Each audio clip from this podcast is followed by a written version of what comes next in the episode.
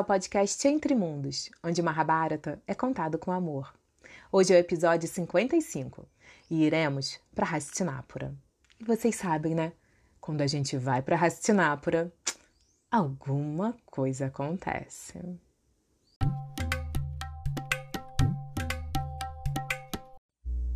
No início do 12º ano do exílio, os Pandavas eles estavam morando em Dueitavana, que é aquele bosque perto de Kamiaka que eles também viveram nos primeiros momentos é, do exílio, quando eles saíram de Hastinapura depois do jogo de dados.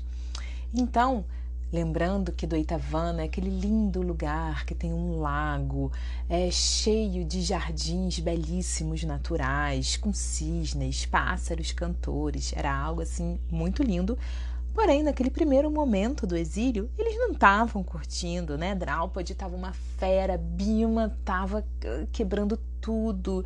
É, muito, eles estavam tomados pela ira e eles realmente, e pela lamentação, e nenhum deles, nenhum dos Pandavas e muito menos Draupadi, estava ali curtindo aquele ambiente.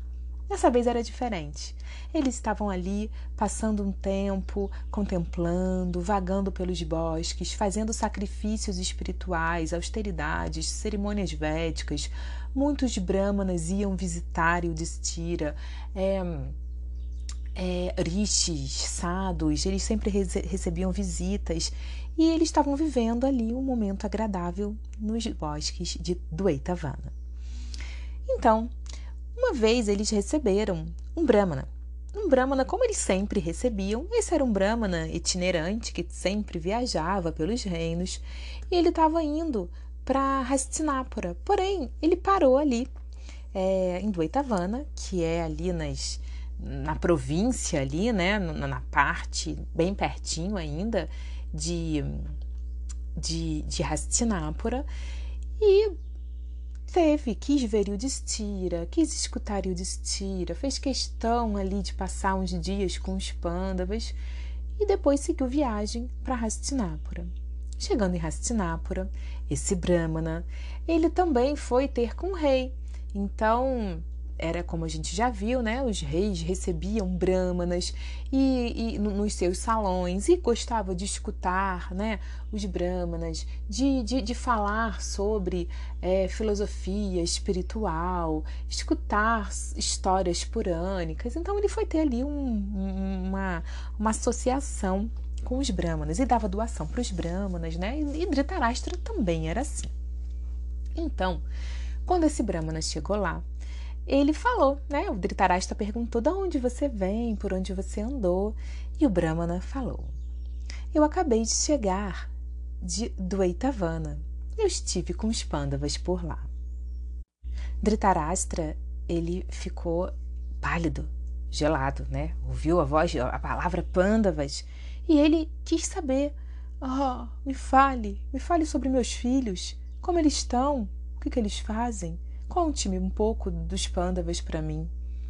Então o Brahmana falou: Ó oh, rei, eles estão muito magros, fracos, com a pele ferida por conta dos climas severos que eles passaram.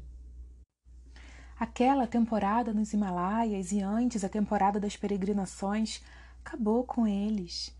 É muito vento, muito frio, muito calor, eles realmente estavam é, irreconhecíveis. E Draupadi, Draupadi era de dar dó. Ela tá, é, a Deus dará. Ela tá realmente entregue, entregue ao Senhor Supremo, e só o que sustenta ela é a fé. Porque mesmo tendo cinco senhores, ela sente que ela está sozinha nesse mundo. Dizendo essas palavras, é, o Brahmana, né, o Dhritarashtra nem conseguiu continuar ali a assembleia, a conversa. Dhritarashtra entrou num pranto de lamentações e o Brahmana, depois de dizer tudo isso, pediu licença e foi embora. Ele só chegou lá mesmo para para mexer ali com com o imaginário, né, dos Kurus. Então, Dhritarashtra ficou arrasado. teve ali uma crise de tremedeira, de falta de ar, e ele não parava de se lamentar. Ai de mim, ai de mim, meus filhos serão mortos, meus filhos serão mortos. Bima e Vidura, que também estavam no sabá de Hastinapura, permaneciam quietos, sérios e olhando toda aquela cena. A voz daquele grande rei o monarca dos curos, ela era tomada por um choro incessante e, quando recuperava, simplesmente se lamentava. Ai meu Deus! Ai meu Deus! Como que isso foi acontecer? E o Destira, meu filho, o Destira, sempre acostumado a todo o conforto que ele merece, agora dorme no chão duro. E ele, e ele que adorava ser acordado com os hinos védicos, agora acorda com o som da mata. E Bima, e Bima, oh, ai de mim, ai de mim, tão forte, tão belo, e agora fraco e sem poder até para proteger Draupadi. Como que deve estar o coração de Bima vendo Draupadi desta forma? A ira de Bima deve estar aumentando, aumentando a cada dia. E Arjuna, um príncipe, ele não deve dormir uma noite sequer pensando no que aconteceu no passado, assim como os bondosos e celestiais na Kulissaradeva. Eles não devem conseguir descansar nem por um instante pensando em vingança. Estou aqui, estou aqui, meu Deus, vendo Bima deitado no chão, num chão frio, em silêncio, contido apenas pela virtude e pela verdade. Ele simplesmente espera o tempo passar para matar os meus filhos. Oh, ai de mim! Chacune, que estava nesse salão presenciando essa cena, pediu licença e foi de imediato no sabá de Duryodhana, onde Duryodhana estava ali conversando descontraídamente com seu amigo Radeia. Então Duryodhana chegou e contou tudo que ele escutou lá no sabá do pai. A visita do Brahmana, a história do, do, de como estavam os pândavas e também a reação ali de, de, de tristeza e lamentação do pai. Duryodhana, ele ficou muito irritado, ele ficou triste, ele ficou incomodado. Ele, Duryodhana, ele saía do eixo simplesmente por escutar o nome Pandavas. Para ele era demais. E assim, por mais que é, ele fosse realmente o rei de Hastinapura, o rei coroado, o monarca né, supremo, quem reinava de fato era Duryodhana. Ele que cuidava de todos os assuntos estatais, ele que cuidava de toda a diplomacia, ele que fazia ali, ele que tinha poder sobre todos é, os outros reis, os generais. Então, o rei, todo mundo sabia que o rei era Duryodhana. E aí, Shakuni, né, foi lá contar tudo isso para ele saber, ficar ciente do que estava acontecendo. E Shakuni deu uma ideia para o seu sobrinho Duryodhana. Duryodhana, nós temos que ir lá. Você precisa ir lá. E deixe que o seu esplendor os ofusque. Queime-os, Duryodhana, com seus raios de glória. Toda a Mãe Terra está sob sua direção. Todos os reis, todos os guerreiros. Vamos lá para que você veja Arjuna fraco, magro e vestido de trapos, enquanto eles veem você como imperador da terra.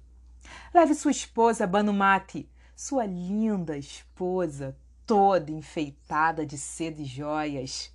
Deixe que Draupadi a veja e por si mesma sinta o infortúnio dela. Leve Duryodhana toda sua tropa, Leve soldados, guerreiros, todas suas quadrigas de ouro, seus elefantes. Vá lá, passeie por, por esse por esse Dueitavana e deixe que Bima veja sua força, sua força incomparável, enquanto ele está lá, emagrecendo e sem poder fazer nada. Duryodhana, faça isso, faça isso. Radeia imediatamente deu um sorriso. Ele adorou. Ele adorou e com aquele sorriso ali que naturalmente apareceu em seu rosto, ele olhou para Duryodhana.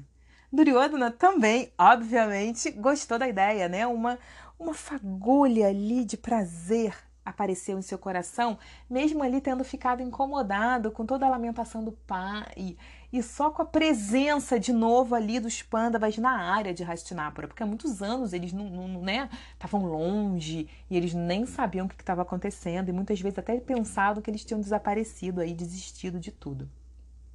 Então, Duryodhana ele ficou feliz também. Mas Duryodhana ele era esperto, ele era muito inteligente. E ele sabia que seria impossível ir aonde os pândavas estavam. Eles não teriam é, justificativa, eles não teriam autorização é, ali, né, de toda, de todo o conselho, do próprio Dhritarashtra, de sair com tropas, com carruagens, com, com rainha. O que, que eles iam fazer em Doitavana, né? Então ali eles, eles, eles se organizaram e não conseguiram, né, de imediato chegar a nenhum a, a, a nenhuma solução. Então eles se despediram e Radeia, Radeia ficou incumbida de, de conseguir alguma forma de levá-los a Duetavana. Na manhã seguinte, nos primeiros raios de sol, Radeia foi visitar Duryodhana com um sorriso no rosto. Duryodhana estava desanimado, acordou desanimado. Ele pensava que, ai, meu pai, meu pai Dhritarashtra, ele acha que os Pandavas estão mais fortes do que antes por causa de todo esse cetismo aí que eles fizeram. Eu quero muito ver Bima, eu quero ver Bima na miséria, eu quero ver Draupadi na floresta mas eu não consigo imaginar em nada que vai levar a gente para lá, Aradeia. Maradeia, que nem tinha falado nada ainda, ele já estava com a solução na cabeça. Ele já sabia de um jeito, um jeito perfeito de fazer os curos irem até do Itavana. Não se preocupe, meu amigo, já está tudo resolvido. A gente só precisa agora ir até Dhritarashtra e ter uma audiência com ele, pedindo para que você acompanhe os vaqueiros de Hastinapura até a floresta de Dueitavana, onde estão uma grande, enorme quantidade de gados. Assim, o, é, a quantidade mais importante, o grupo de gados mais importante de Hastinapura está ali pelas bandas de Dueitavana. Eu trouxe um vaqueiro aqui para falar, para pedir a Dhritarashtra uma ajuda uma ajuda do reino para contabilizar esses gados, marcar os novos bezerros e tudo bem. E, e ali, né, fazer ali tudo que precisa ser feito é, nessa contagem de gados, que é um tesouro de Hastinapura.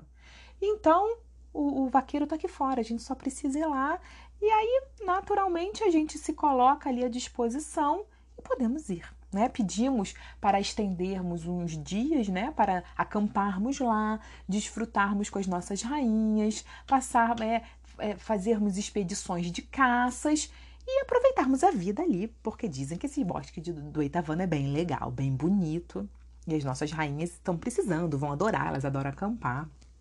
É só a gente chegar lá. O vaqueiro já está aqui na porta. Então, Dhritarashtra ficou, é, é, Duryodhana ficou muito feliz, se juntou à Aradeia foram. Foram lá para o Sabá de Dhritarashtra é, pedir, é, conversar, né? Chegaram lá. Na verdade, eles não pediram nada. Quem pediu foi o vaqueiro que já estava ali combinado com Uradeia. Eles só chegaram lá, prestaram reverências ao rei, ficaram trocando ali conversas é, é, do dia a dia, cotidianas, como vai, vou bem, você e tal, e coisas ali do palácio.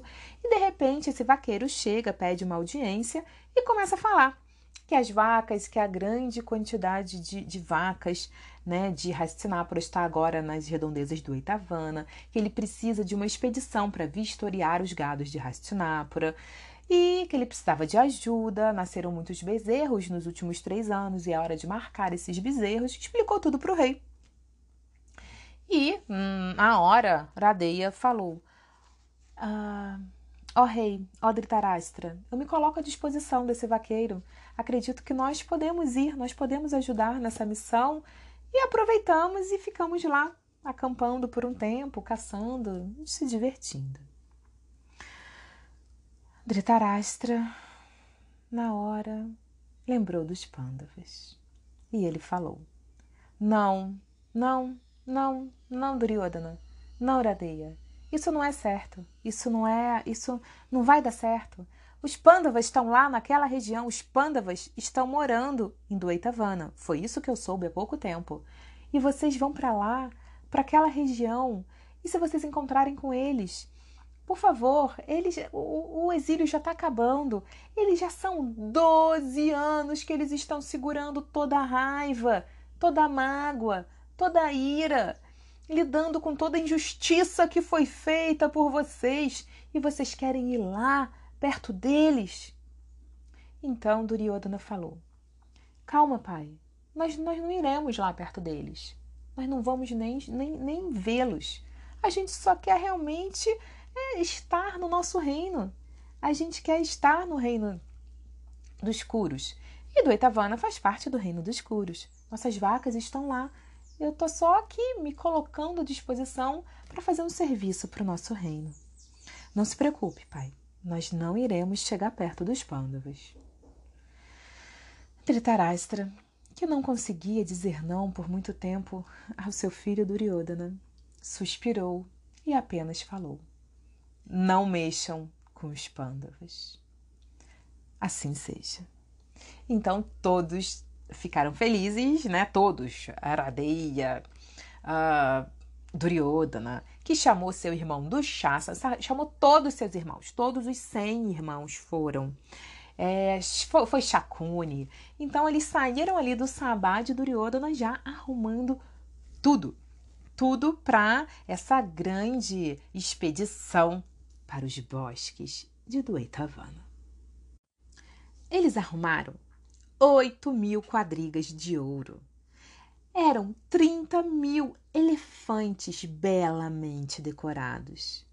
Fora das quadrigas andavam mais nove mil cavalos e tinham milhares de soldados caminhando, indo até lá.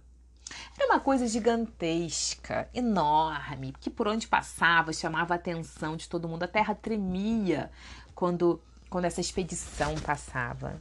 Então, as rainhas, muito belas, muito enfeitadas. É, então, eles ali fizeram, não era muito longe, né? Então, eles chegaram rápido ali nos arredores de Duetavana e eles fizeram o primeiro acampamento a quatro milhas do lago, num local lindo, charmoso. Eles levantaram as tendas reais. Cada rei tinha sua tenda, Duryodhana com sua rainha. Cada irmão tinha uma tenda. Só de irmão eram cem, né? Então cada irmão tinha uma tenda. Chacone sua tenda, Aradeia com suas rainhas sua tenda. Então assim, ficou ali e ali e apareceram mercadores. É, é, é cozinhas, é, foi levantada cozinha, tendas de salões de jantar, de almoço, enfim, foi, foi montada ali realmente um acampamento real. Assim que chegaram, Duryodhana realmente cumpriu seu dever, porque os gados estavam lá. Ele visitou o gado, ele supervisionou a contagem. Eram muitos, eram muitos gados, eram centenas de milhares de gados belíssimos, extremamente saudáveis. É, contabilizaram todos. E aí contabilizar os bezerros, que era ali a, a, a, o principal, né, a principal missão. Bezerros de até três anos eram marcados, os que ainda não tinham sido marcados, marcados e contabilizados. Então isso durou um tempo ali, até que todo esse trabalho dos vaqueiros e que estava sendo orientado e supervisionado por Duryodhana terminou. depois que esses deveres terminaram, eles já estavam livres para começar ali o acampamento de, de, de, de descanso, né, de entretenimento. Eles estavam livres para se divertir. E aí começou músicos, bardos, cantores, dançarinas se espalhavam por todo o bosque. O bosque virou uma cidade de tanta gente. E aí toda a frota de Duryodhana, eles estavam ali se divertindo como seres celestiais. Depois de um tempo se divertindo ali com todo o seu séquito, Duryodhana, ele quis caçar. Então ele começou a explorar ali toda a mata. E ele caçou mesmo bisões, búfalos, javalis, viados, ursos. Foi assim uma festa. Ele ficou realmente muito satisfeito, ele estava muito feliz. E caçava, desfrutava com as suas rainhas. E né, ele estava ali numa aldeia, né? Ali perto tinha uma aldeia dos pastores de Hastinapura. Então os pastores recebiam toda aquela comitiva é, nobre com toda a opulência que uma comunidade de pastores pode ter. E a, e a comitiva também devolvia, né, é, com muita riqueza ali a presença deles e de gratidão pela recepção, dava aos pastores muita riqueza e muita opulência, né, vinda dos, dos castelos. E ali ficaram. Só que na, eles estavam numa margem de Duetavana, nas florestas de uma margem, e Duryodhana e Yudhishthira, com seus irmãos, eles estavam morando na outra margem, do outro lado do lago. E nesse momento, Yudhishthira ele estava realizando um sacrifício védico conhecido como Rajarishi, e ele estava com Draupadi realizando esse sacrifício védico, sendo orientado por brahmanas é, por, por brahmanas ali capacitados, né? Então ele estava concentrado, estava lá no canto dele, fazendo ali suas, suas oblações, seus sacrifícios espirituais.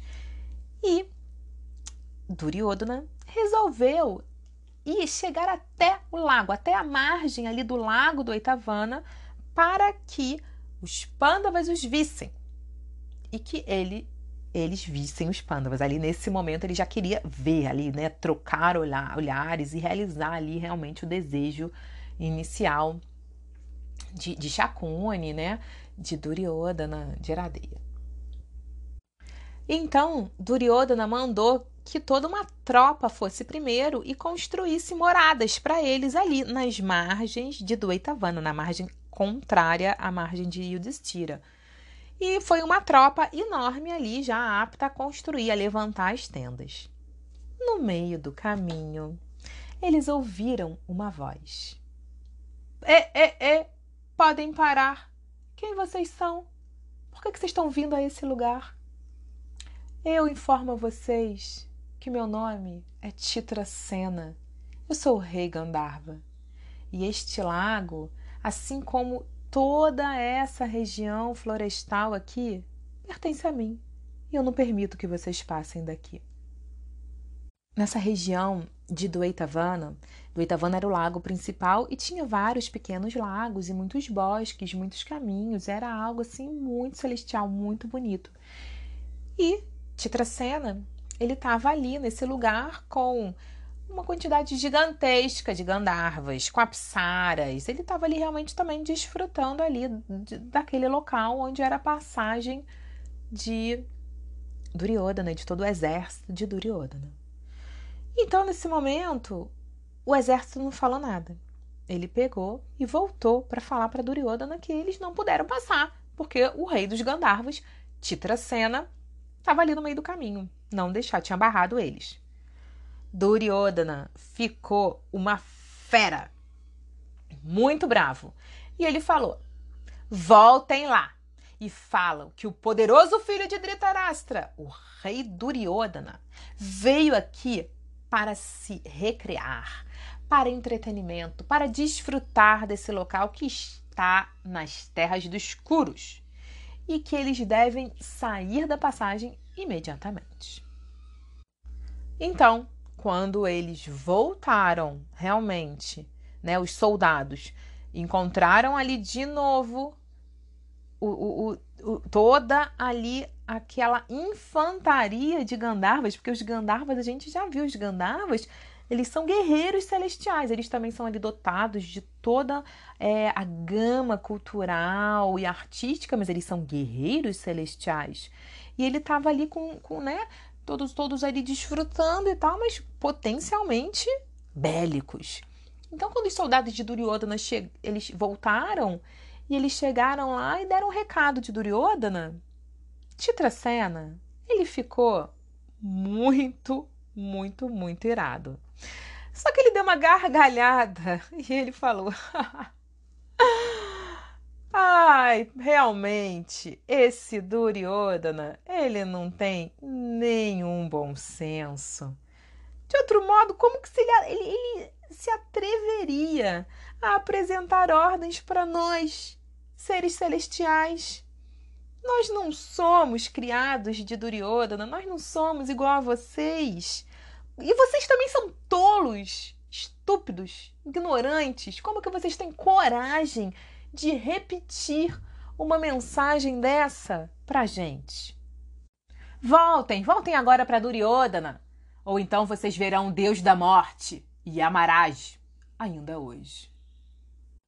Eles, como soldados, voltaram, porque eles ainda não tinham ordens para a guerra. Então eles voltaram para Duryodhana Duryodhana escutou a mensagem áspera de Titracena e agora, agora ele ordenou que eles avancem em cima do, do exército dos Gandharvas e acabem com eles, porque eu vou passar. E assim foi. Milhares de soldados fortemente armados, marcharam em direção ao lago de Dueitavana, em direção onde estava todo o exército de Gandharvas. Eles marchavam e urravam pela floresta, fazendo a terra tremer. Eles já sabiam, eles já sabiam que a luta com Gandharva não seria fácil, porque eles eram exímios guerreiros celestiais. Os Gandharvas também sabiam que eles voltariam e eles já estavam preparados para investir contra os homens de Duryodhana. E aí, ah, foi uma guerra realmente fenomenal.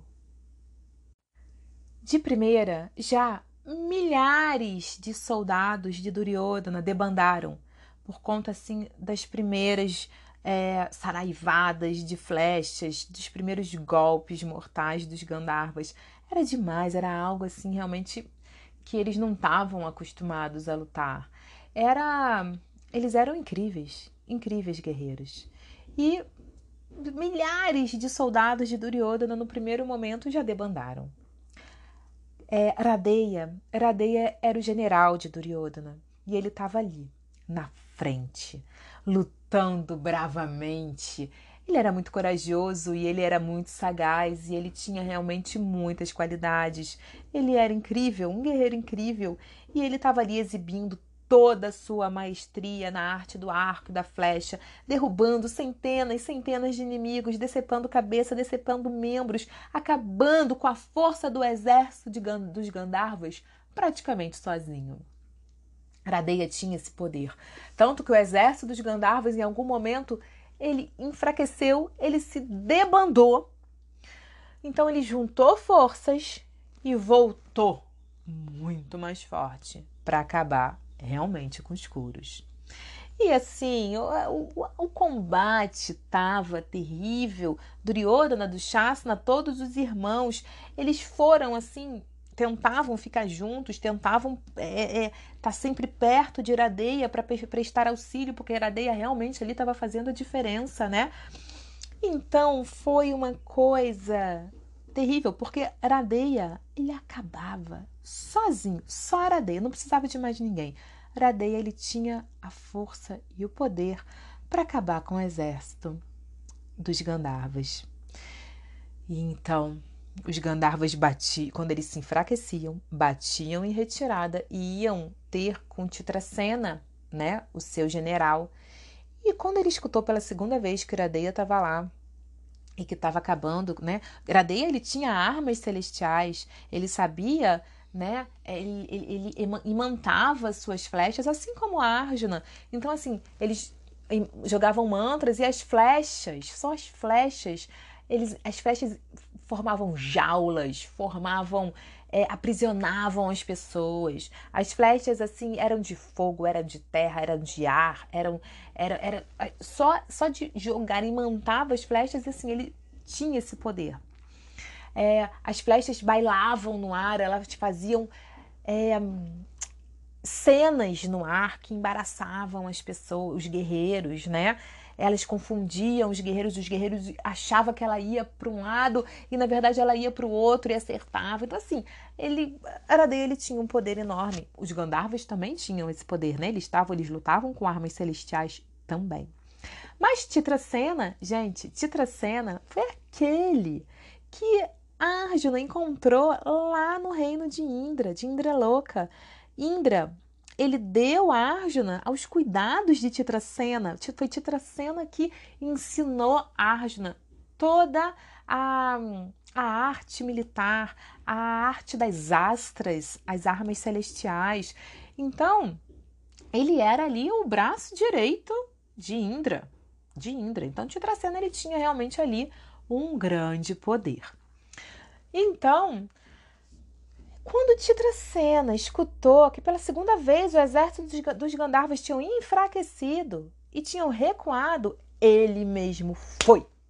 Ele foi para o campo de batalha muito irado e usando todas as suas astras, as suas é, principalmente a Maia Astra, que são as armas ilusórias. Ele ensandeceu ali o herói dos escuros. Ele fazia, ele dava a impressão de que cada um ou estava no escuro, ou estava no claro, ou estava lutando com várias pessoas, mas não tinha ninguém. Ele ah, parecia que a pessoa estava indo para a esquerda, mas quando via já estava indo para a direita. Assim, todo mundo ficou embaralhado, igual barata tonta ali no, no campo de batalha, e nessa hora os Gandharvas caíram em cima, assim, com tudo, e realmente eles se sentiram completamente oprimidos. Todos os soldados que, que sobravam partiram aos prantos, correndo, se esconderam, batiram batiam em retirada mesmo. Eles é, chegaram a um ponto que Iradeia, o grande Iradeia, quando ele se viu ali naquela situação, sendo oprimido, sendo, sendo é, é, perdendo, sendo derrotado pelos Gandharvas, ele viu que ele ia morrer. Ele sentiu que ele ia morrer. Aradeia, os Gandharvas eles já tinham acabado com toda a quadriga de Aradeia. Eles tinham acabado com o carro partido o carro em pedaços, com a bandeira, cada quadriga tinha uma bandeira, e essa bandeira, quando flamejava no ar, era o poder, né? Era, era, era ali o poder, toda a glória do guerreiro. Então, eles incineraram a bandeira de Iradeia, quebraram a quadriga em mil pedaços, mataram o quadrigário de Iradeia e mataram todos os cavalos dele. Só ficou Iradeia ali, apavorado. Nesse momento, para salvar sua própria vida, ele pulou no carro de Vikarna, que é um dos irmãos de Duryodhana, pegou as rédeas da quadriga e fugiram. Radeia fugiu do campo de batalha. Quando todos viram que o general fugiu do campo de batalha, enfraqueceu total, enfraqueceu geral. Foi assim, desespero, né? E então os Gandharvas se aproveitando. Duryodhana não fugiu. Duryodhana, do Shasana, eles ficaram ali, mesmo perdendo, severamente feridos, completamente esfolados, cheios de flechas no, no, no, enfiadas né, nos seus corpos. Eles ficaram ali sangrando.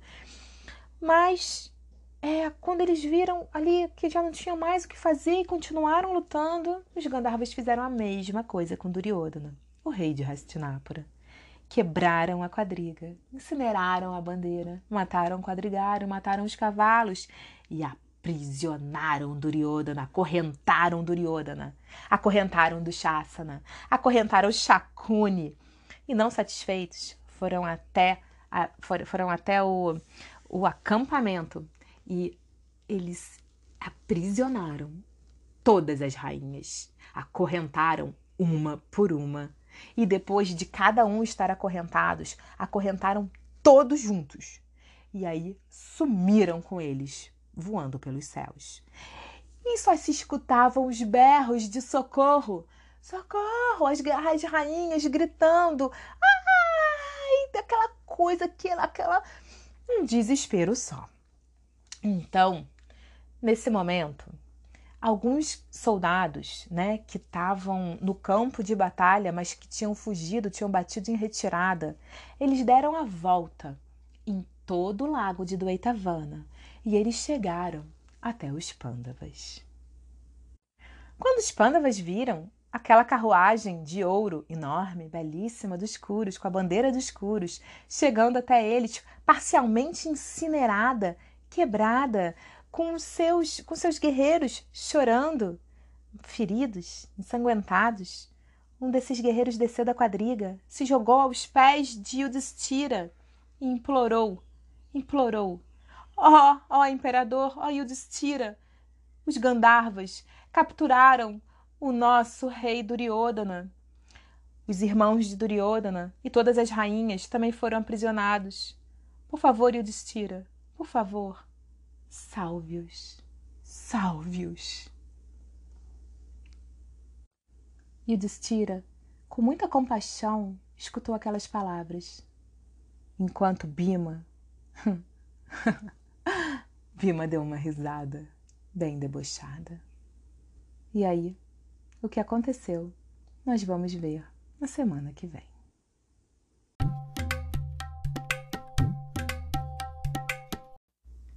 Duryodhana não cansa de passar vergonha, né, gente? Meu Deus.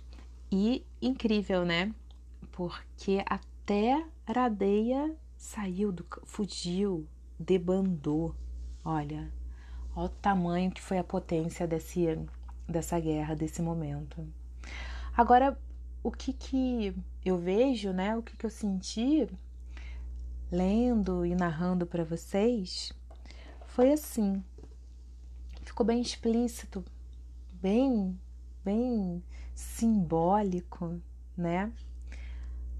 A representação aí dos pândavas e dos curos como bem e o mal.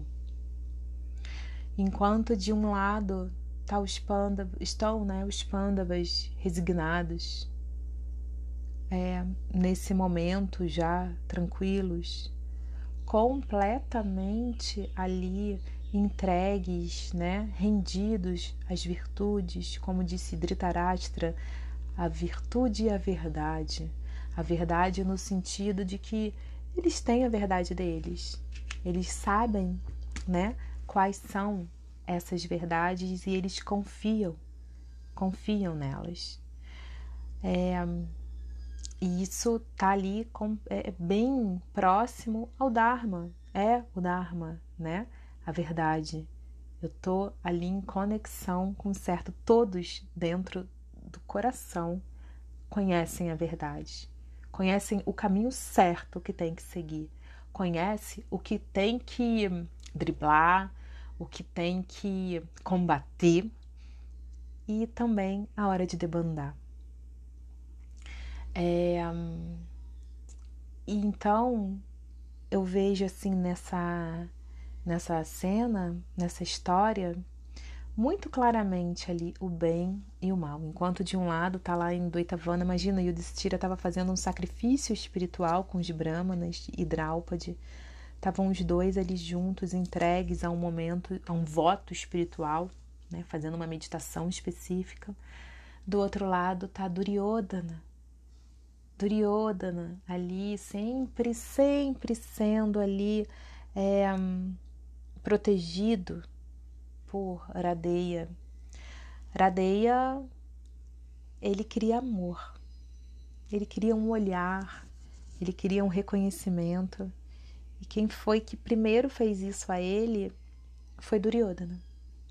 Ele, né, a gente pode voltar lá no primeiro episódio, nos primeiros episódios, é, talvez o 10, por aí, onde teve, onde os meninos bem jovenzinhos foi apresentado a toda a sociedade, debutaram, né, em toda a sociedade ali, mostrando todo o seu poderio com as armas, tudo que tinha aprendido com os gurus, com os mestres. E Radeya chegou lá e imediatamente ele olhou para Arjuna e ele é, chamou Arjuna para um duelo. Ele queria disputar poderes com Arjuna ali naquele momento. Então, nesse momento, Duryodhana viu nele um aliado.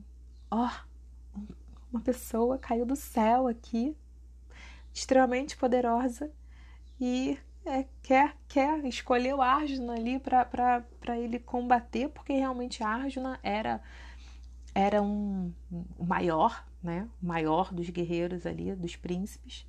E a única coisa que Iradeia queria era um olhar, era chamar a atenção. E ele já começou ali sendo arrogante, né? Chegou ali querendo com arrogância ter esse olhar. E Duryodhana, vendo nele uma grande possibilidade de vitória, de poder, deu esse carinho, deu esse olhar. É dito que realmente assim Duryodhana, ele amava Aradeia. Ele tinha como ele tinha Aradeia um amigo. Ele, por incrível que pareça, a amizade de Duryodhana e de Iradeia era uma amizade sincera, não assim nos objetivos ali o que um queria com o outro. Claro que no começo é, Duryodhana viu nele uma possibilidade, Duryodhana viu em Iradeia uma possibilidade, mas Radeia e deu essa possibilidade, deu para Radeia tudo o que ele queria, deu uma coroa, deu um olhar, deu um reino, deu uma posição. Radeia realmente se sentiu situado sendo o rei de Agra, né? Se eu não me engano, ele, ele era o rei de Agra. Então chegou meu gato aqui, miando. Não vou dar a pausa agora, que ele não vai parar de miar tão cedo, porque ele mia sem parar. Então ele veio para confirmar aqui que ele é o rei de Agra. Então ele veio. Então assim, Duryodhana deu a Aradeia tudo o que ele queria. Iradeia, ele tinha um sentido de gratidão total ao seu amigo Duryodhana. Iradeia realmente ele sentia ali uma necessidade de servir Duryodhana, servir a pessoa que tinha dado a ele o que ele mais precisava na vida, que era um olhar, que era uma escuta, que era a posição, a coroa, o reino ele é como um preenchimento da alma, né? Já que ele nasceu um, um, um rei, ele era o primeiro filho de Kunti, então ele já nasceu rei, ele já nasceu entronado. Mas, então assim, Radeia preencheu um buraco, um vazio, o segredo, o mistério. É, é, desculpa, Duryodhana preencheu tudo isso em Radeia. E Radeia era completamente grato a Duryodhana e exercia ali a, com a Duryodhana uma amizade real. É dito que a amizade dele... Existe até um templo. Existe um templo na Índia que tem Radeia e Duryodhana como, como um símbolo de amizade, para vocês verem. Então, assim, é, ali, né, é, tá bem claro o bem e o mal. E, e o interessante quando a gente analisa simbolicamente, os pândavas, o que representam as virtudes, eles são cinco. Os curos, que representam as o, adharma, né? As, a, a vida desvirtuosa, né? Todos esses sentimentos que realmente impedem a alma avançar espiritualmente, a pessoa, o ser a avançar espiritualmente, a alma ir ao encontro do que ela realmente anseia nesse mundo, que são essas, né, é, é, essas é, atitudes, esses sentimentos de inveja, orgulho, cobiça, a, é, luxúria. Então ali Duryodhana, ele representa, e os Kuros representam tudo isso do lado o mal. E o bem, representado pelas virtudes, está ali, cada um de um lado do lago. Lago, aquela água plácida que separa um do outro, profunda, gelada, né? escura, intensa, separam um do outro. Os escuros, é, quando a gente fala o mal, quando eu estou falando aqui o mal, é interessante lembrar, já que eu já falei aqui algumas vezes, o mal ele não é o outro. O mal ele está dentro da gente. Hoje, em Kali Yuga, nós somos esses dois aspectos. Nós temos tanto o bem quanto o mal habitando nossos corações. E precisamos realmente estar em alerta constante, aquele famoso orai e vigiai, para não deixar, né, que o bem seja exilado e que o mal reine e que Duryodhana seja coroado em nossos corações precisamos estar sempre aptos, aptos a ser sinceros com a gente, né? Aptos à sinceridade. Uma sinceridade não externa, não dolorida, aquela que, ah, vou ser sincera a qualquer custo, essa é minha verdade os outros têm que engolir. Não, os outros não têm nada. Quem tem somos nós. A gente, nós temos que ser sinceros com a gente mesmo. E saber, né, que nosso corpo, nosso corpo, nosso kshetra, nosso corpo, nosso campo de habitação, ele tem aqui tanto, ele é tanto um campo de peregrinação como um campo de guerra. É interessante isso, né? Kshetra, ele é corpo e também ele é o campo, né? Então quando a gente fala que a batalha, né, grande batalha que está por vir, a batalha onde foi narrado o Bhagavad Gita, é, foi narrada no campo de batalha de Kurukshetra, é a Batalha de Kurukshetra. Eu já falei aqui algumas vezes, né? A Batalha de Kurukshetra. Quem já leu Bhagavad Gita já, já escutou. Então, assim, Kurukshetra é o campo dos Kurus. É um campo que era um lugar sagrado, sagradíssimo do, do, dali da terra dos Kurus. Tanto que o primeiro verso do Bhagavad Gita quando você abre um Bhagavad Gita, o primeiro verso que você lê, ele é assim, ele começa com Dhritarashtra perguntando a Sanjaya, o que fizeram meus filhos e os filhos de Pando, estando ali reunidos no campo de batalha, no campo sagrado de peregrinação de Kurukshetra, desejando lutar. Então ele fala é, Dhritarashtra Dharma Kshetre Kurukshetre Dharma Kshetre, o campo do Dharma, o campo de, da religião, o campo da, de peregrinação. Dharma Kshetre Kurukshetre, o campo sagrado de Kurukshetra. Samaveta Yuyutsavaha Mama Kapanda Vaschaiva Kinya Kurvata Sanjaya. Esse é o primeiro verso do Bhagavad Gita. Então, o campo de batalha, ele também é um campo de peregrinação, assim como o nosso corpo, aonde nós estamos habitando, onde a nossa alma está presente. Aqui dentro é um campo de peregrinação e também um campo de batalha. E a gente tem que saber lidar com isso. Então, do Eitavana se tornou, em uma margem, a peregrinação, em outra margem, a guerra, a inveja, a luxúria, a cobiça, o orgulho, a maldade. E eles tiveram que lidar com isso. Então, assim, de um lado, cinco, do lado da virtude, cinco, e do outro lado, cem. Cem. Cem e mais radeia, e mais uma ainda tem ali, ainda tem um extra, e mais uma criança ferida. Radeia, radeia. Então, além de todas, o que que o que, que dá espaço, né? O que, que dá força a todas as maldades? Uma criança ferida, uma criança abandonada, que nos habita. Todos nós temos nossas crianças feridas. E ela dá força para quem?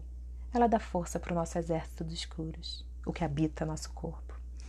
Então, eu acho que é bem bonito, né? É, semana que vem a gente vai ver como termina essa grande confusão, mas fica aí uma possibilidade de, de análise, né?